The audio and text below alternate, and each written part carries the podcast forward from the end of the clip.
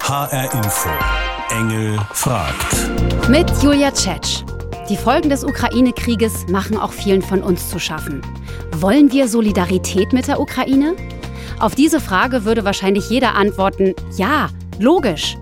Auf der anderen Seite wird vieles immer teurer. Sprit zum Beispiel oder Gas.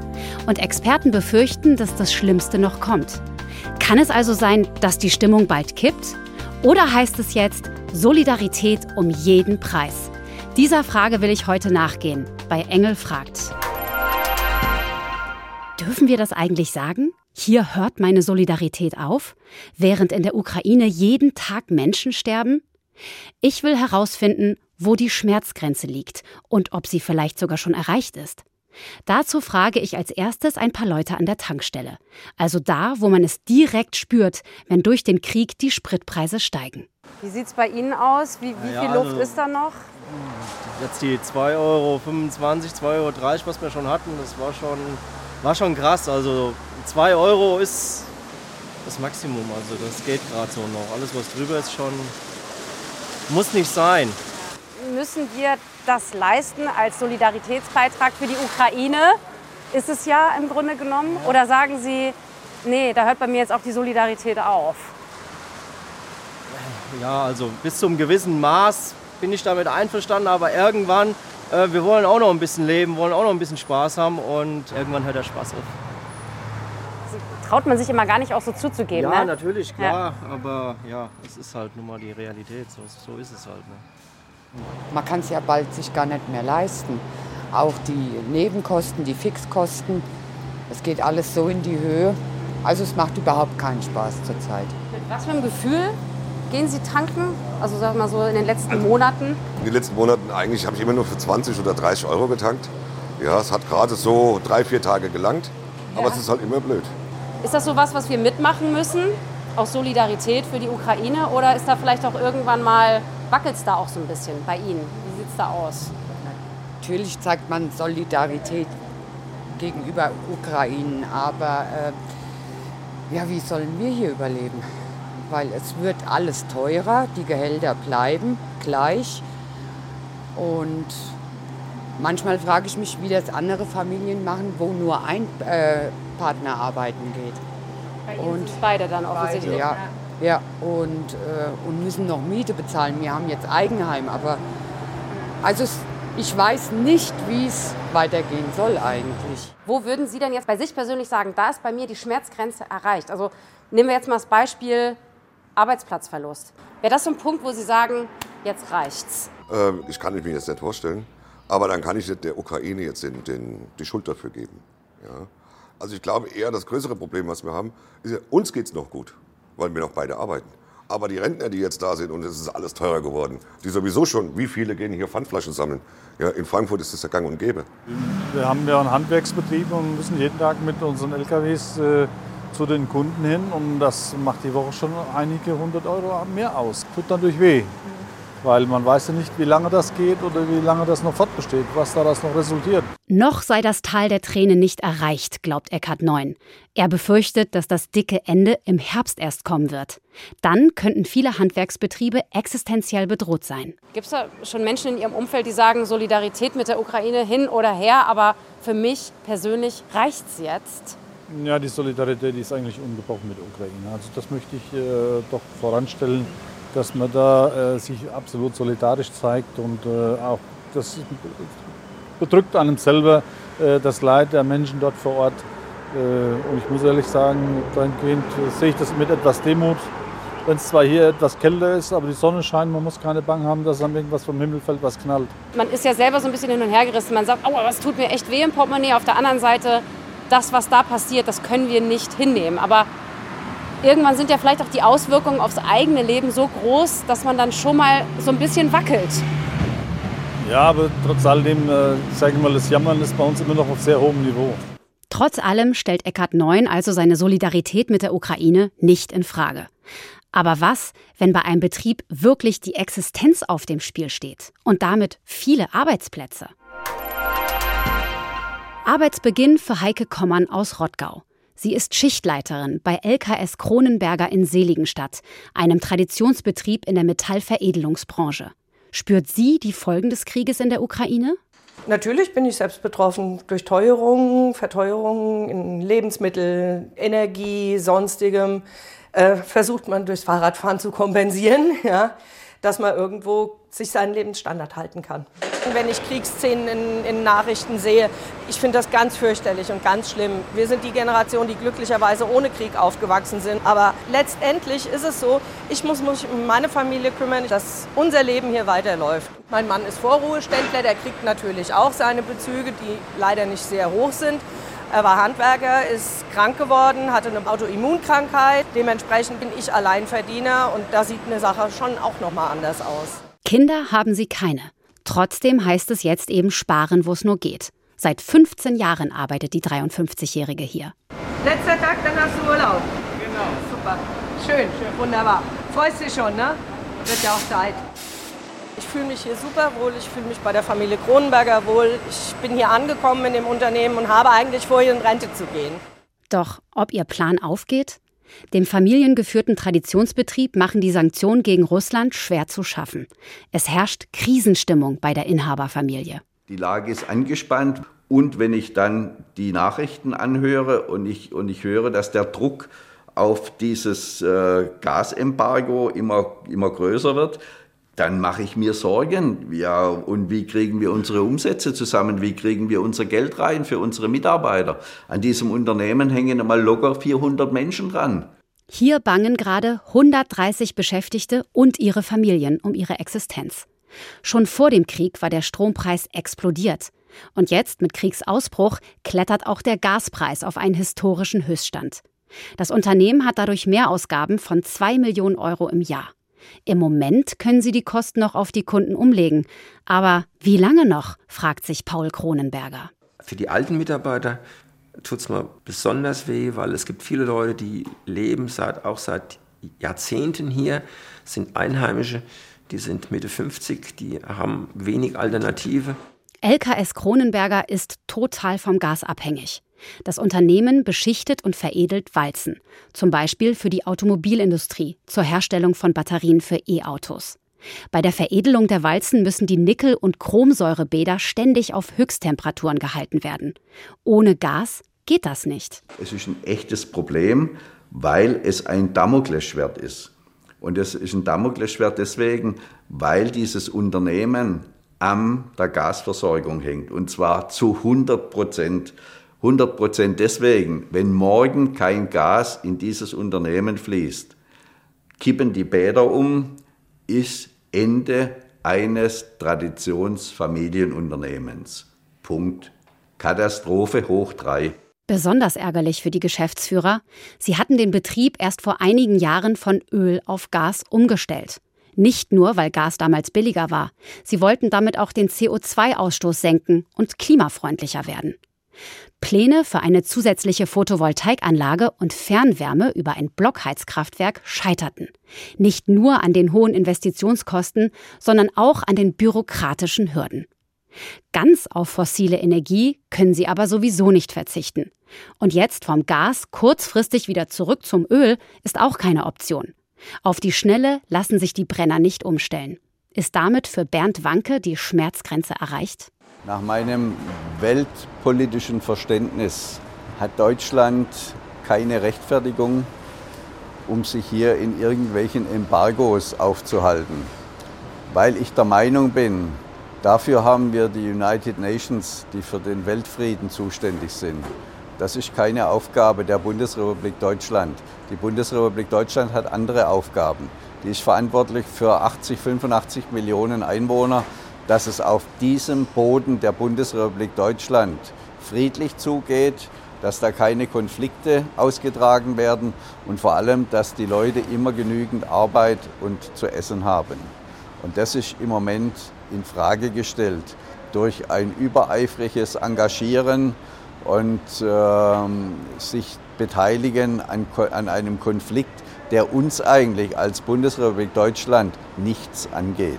Das Argument, dass in der Ukraine auch unser Frieden und unsere Freiheit verteidigt wird, sieht man hier skeptisch. Solidarität um jeden Preis gibt es auch für Heike Kommern nicht. Also eine Grenze für die Solidarität steht definitiv im Raum, wenn es um einen Arbeitsplatz geht, weil das kann nicht sein, dass ich aus Solidaritätsgründen, äh, ich bin 69 geboren, schon immer gearbeitet und auf einmal auf der Straße stehe, weil es nicht möglich ist, unsere Arbeitsplätze zu erhalten wegen eines Krieges, den wir weder führen noch zu verantworten haben. Wenn meine eigene Existenz gefährdet wäre, würde meine Solidarität dann auch langsam bröckeln? Bei rund 8% Inflation den Gürtel etwas enger schnallen. Na gut, für mich ist das im Moment noch okay.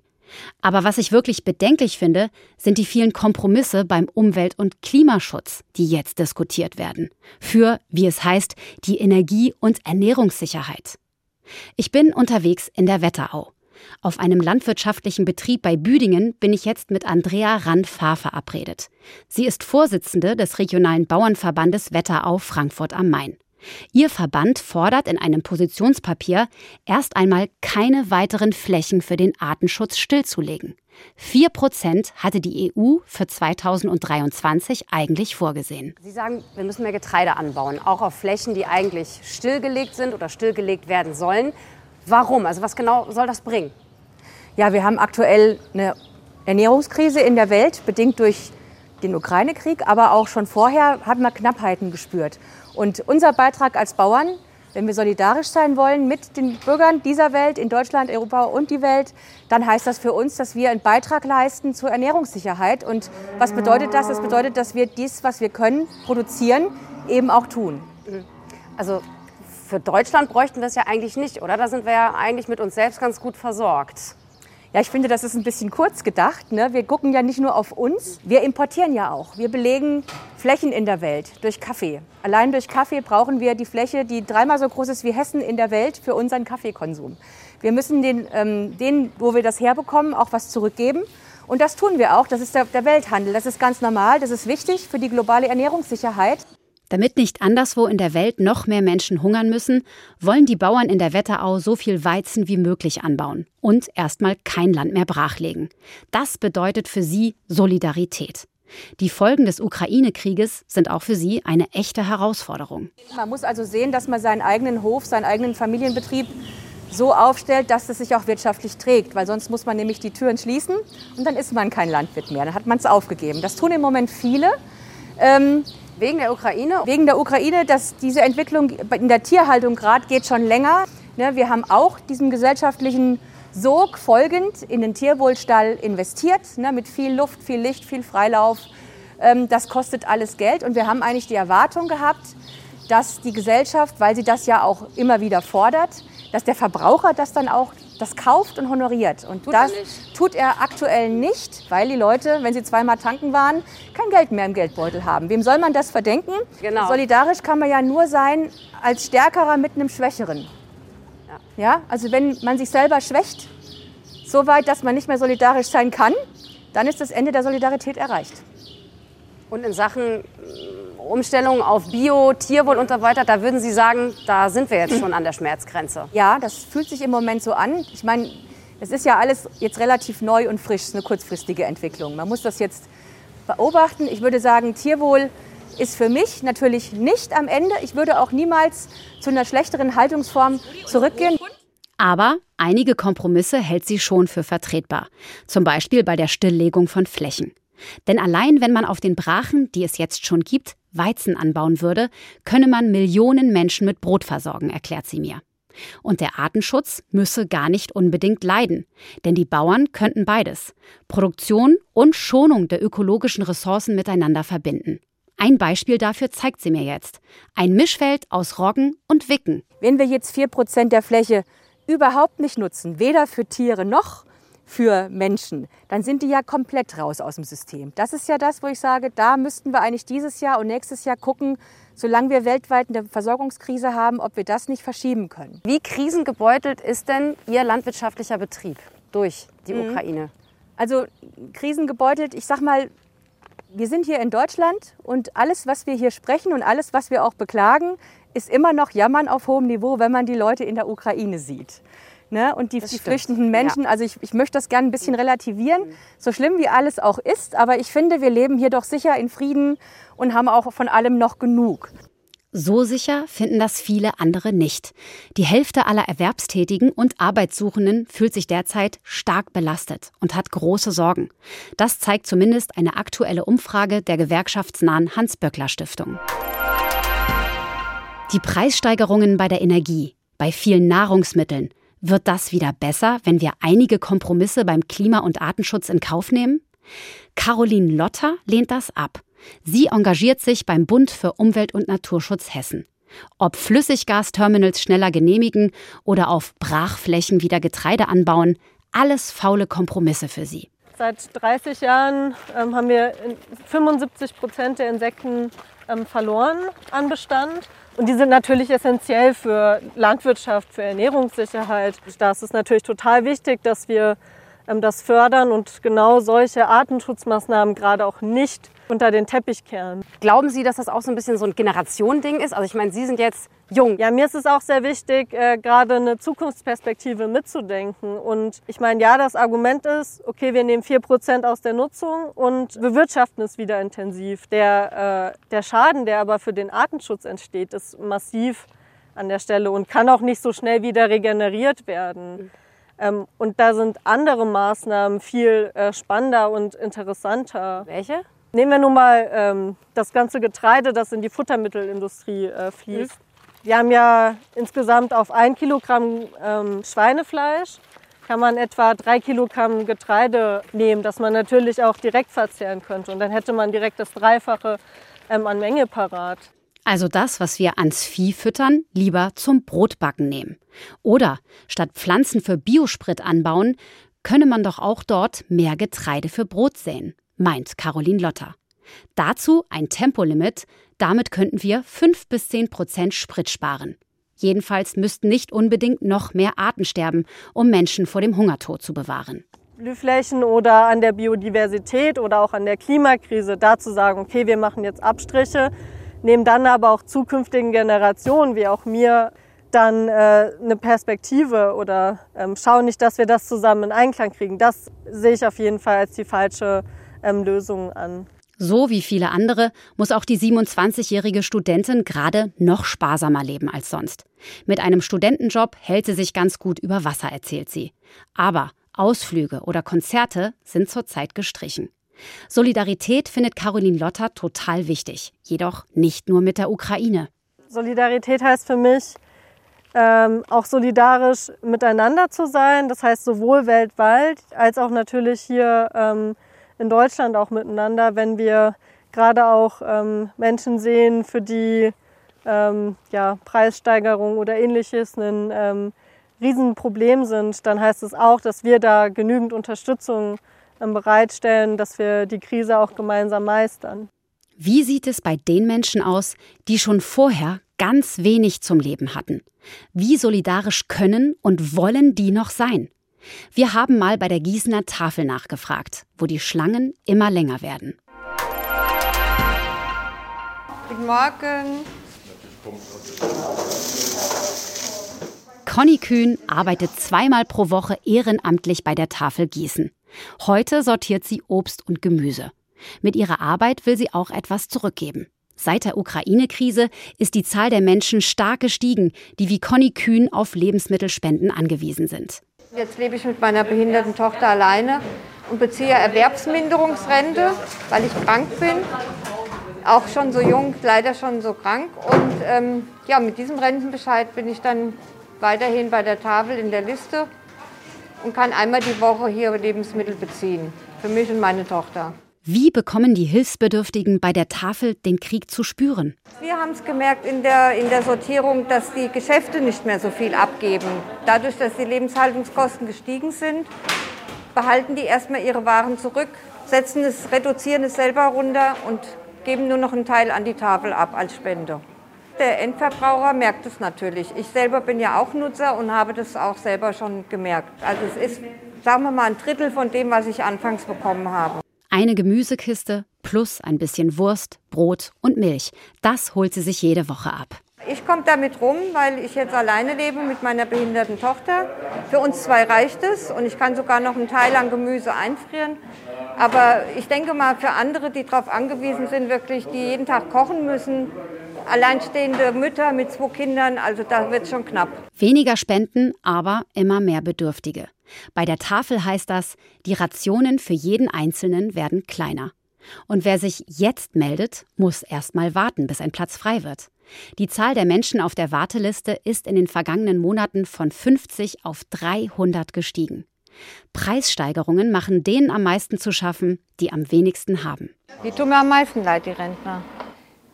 An jeder Mülltonne stehen ältere Leute und holen das Flaschenpfand raus. Also das, die gehen ja wirklich gezielt mit einer Tasche los und, und klappern da die Mülleimer ab in der City. Und da denke ich mir manchmal, armes Deutschland, gell? Ist für Conny Kühn damit die Schmerzgrenze erreicht? Da schon. Wenn ich weiß, sie haben äh, jahrelang eingezahlt in die Rente und kriegen nichts raus oder kommen nicht mehr hin mit dem Geld, was sie, was sie jetzt beziehen an Rente, das tut mir dann schon leid. Einer dieser Rentner ist Dieter Koller. Der 81-Jährige war früher Berufskoch. Auch er packt hier viermal die Woche mit an. Und auch er steht hier alle zwei Wochen selbst in der Schlange. Neuerdings auch mit Müttern und Kindern aus der Ukraine. Aber mit denen teilt er gerne. Wenn die Kinder kommen, dann gehe ich schon mal rein und hole mal ein paar Bananen oder irgendetwas. Dann berührt mich das ja. kolossal. Weil die Kinder können nichts dazu. Wenn das nämlich die Leute alles mitbekommen würden, dann würden sie ganz anders reden. Aber bei einigen gibt es schon auch das Gefühl, dass sie selbst auf der Strecke bleiben. Die Wut ist dann da, äh, dass andere alles bekommen oder im Poppes gesteckt bekommen und wir gucken in der Röhre. Wenn man selbst so wenig hat, ist dann also doch in Sachen Solidarität mit der Ukraine irgendwann Schluss? Also für mich unvorstellbar. Die könnten, konnten nur das Nötigste noch in eine Tüte packen und dann ab. Deswegen umso mehr muss man helfen. Und nicht nur an sich denken und denken, äh, wie schaffe ich es, weil den Menschen geht es wirklich schlecht. Und da, ist, äh, da kann keiner was für. Ne? Die sind in Not geraten und man kann ja nicht sagen, das geht mich nichts an. Ich mache da auch keinen Unterschied, ob das jetzt die Ukraine ist oder ob es jetzt äh, welche sind, die ausgewandert sind oder ich weiß es nicht. Ähm, wenn jemand in Not ist, kann man helfen. Und ich sage immer, unsere, unsere Sachen, unsere Wehwehchen, das ist Meckern auf höchstem Niveau. Das kann man nicht vergleichen, das kann man auch nicht in einen Topf werfen. Das hat mich beeindruckt. Selbst Menschen, die ganz wenig haben, sagen, das ist Meckern auf hohem Niveau im Vergleich zur Not in der Ukraine. Aber was wird sein, wenn der Krieg noch lange andauert und hier alles noch teurer wird? Experten schätzen ja, in den nächsten Monaten werden die Preise im Einzelhandel nochmal um 10 Prozent ansteigen. Die Heizkosten sind im letzten Winter schon um über 60 Prozent gestiegen. Für manche könnte der nächste Winter auch hier in Deutschland hart werden. Frieren für den Frieden. Das spüren einige von uns tatsächlich jetzt schon in den Sommermonaten. In manchen Freibädern wird nicht mehr so viel geheizt. Das Wasser ist kälter, auch hier im Schwimmbad in Kronberg. Das Schwimmbad hat schon vor der Ukraine-Krise, soweit es ging, auf Sonnenenergie umgestellt. Mit Gas das Wasser nur wenn nötig auf 24 Grad hochgeheizt. Jetzt fällt das ganz flach. Gott! Oh Gott! Ich find's kalt! Gerade mal 20 Grad hat das Wasser. Heute ist es bewölkt. Da schaffen die Solarabsorberflächen auf dem Dach nicht mehr. Und damit müssen die Badegäste eben klarkommen. Also um sich mal abzukühlen an so einem richtig knackig heißen Tag, dafür finde ich die Wassertemperatur jetzt noch okay.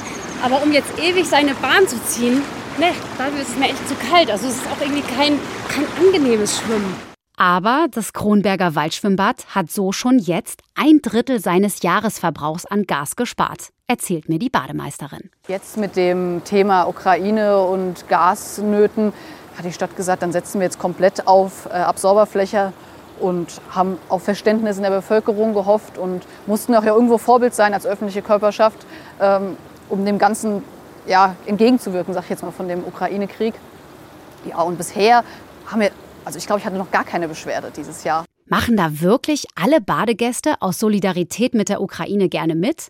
Kann ich mir gar nicht so richtig vorstellen. Es ist einfach zu schade. Dieses schöne Schwimmbad, ja, und dann dieses kalte Wasser. Sonst ist das Schwimmbad voll und es kommt kaum jemand und das ist schade. Was Sie ja hier schon so ein bisschen machen, Sie frieren ja ein bisschen für den Frieden. Also eigentlich ist es ja für die gute Natürlich, Sache. das sehe ich auch ein. Ja. Das sehe ich auch ein. Ja. das ist richtig. Aber Ja, aber, aber wir, machen, wir, wir alten Leute müssen uns ja auch bewegen und auch ein bisschen gesundheitsbewusst leben. Ne? Und das ist auch wichtig. Also Sie sind so ein bisschen zwiegespalten. Heute ist die Schmerzgrenze erreicht. Wenn ich Rheuma kriege, dann werde ich die Stadt dafür verantwortlich machen. Ja, wie auch immer. Ja, es ist zu kalt. Sie haben also gefroren, aber ja. Ja. auch ein bisschen für den Frieden, weil es wird ja jetzt extra nicht mehr mit Gas nachgeheizt. Ist Ja, das nicht ich vielleicht auch was fürs gute Gewissen, was Sie man dann wollen durch... jetzt Nee? nicht meine Meinung hören und ich sage sie auch nicht. Oh, ich bin voll gespannt. Ich habe ein Gewissen und ich bin auch gegen Krieg und auch, dass wir helfen, ist alles wunderbar. Aber ich finde, man sollte trotzdem seine eigenen Leute nicht bei allem vergessen. Und doch frage ich mich, alles ein Luxusproblem? Also bei den Temperaturen gehe ich nur äh, die Halbzeit rein, nur eine Viertelstunde, dann bin ich total durchgefroren. Das finde ich aber nicht schlimm. Wenn es wärmer ist, dann bleibe ich halt doppelt so lang. Aber im Grunde genommen finde ich es äh, nach wie vor wunderschön. Ich habe scherzhaft zu meiner Frau gesagt, ich bin ja Kronberger, das sind die Temperaturen meiner Kindheit. Und da war es genauso kalt. Da hatten wir nämlich weder Solar noch sonst was. Das ging auch und das war okay und keiner hat sich darum geschert. Es geht ja bei uns um Solidarität mit der Ukraine, um jeden Preis, Fragezeichen, Ausrufezeichen. Und es gibt auch schon Leute, die Ersten, die sagen, bei mir ist jetzt Schluss. Also ich denke, das können wir gut aushalten. Ich habe zwei Söhne und ich bin froh, dass sie nicht in den Krieg müssen. Insofern äh, bin ich gerne bereit, in den anderen Bereichen äh, eben ähm, kleinere Brötchen zu backen. Und das ist für mich überhaupt keine Frage, dass das eben dann mit dazugehören kann. Und ich sehe überhaupt gar nicht, äh, wo eine konkrete Solidarität außer der verbalen für die meisten Deutschen überhaupt äh, sichtbar ist. Wobei beim Einkaufen im Supermarkt bei einzelnen Produkten Das kann ich nicht nachvollziehen. Ich merke doch gar nicht, ob die, ob die, ob die Erdbeeren jetzt hier äh, 3,99 Euro oder 3,50 Euro oder 3 Euro kosten. Für die, die finanziell ausgesorgt haben, kein Problem. Für andere schon, denke ich. Solidarität mit der Ukraine. Nicht für alle gibt es sie um jeden Preis. Aber es tut gut zu hören, dass die Schmerzgrenze bei den meisten Menschen, die ich getroffen habe, noch nicht erreicht ist. Jammern auf hohem Niveau, das habe ich heute auch oft gehört. Und das kalte Freibad ist ein gutes Beispiel dafür. Ja, es ist eine Umstellung, aber für die gute Sache. Und nach der dritten Bahn fühlt sich das Wasser schon gar nicht mehr so kalt an. Das war Engel fragt. Heute zu der Frage Ukraine, Solidarität um jeden Preis? Diese Sendung können Sie auch hören unter hr-inforadio.de oder in der ARD Audiothek App. Und die Fernsehsendung zum Thema können Sie sich auch noch in der ARD Mediathek anschauen.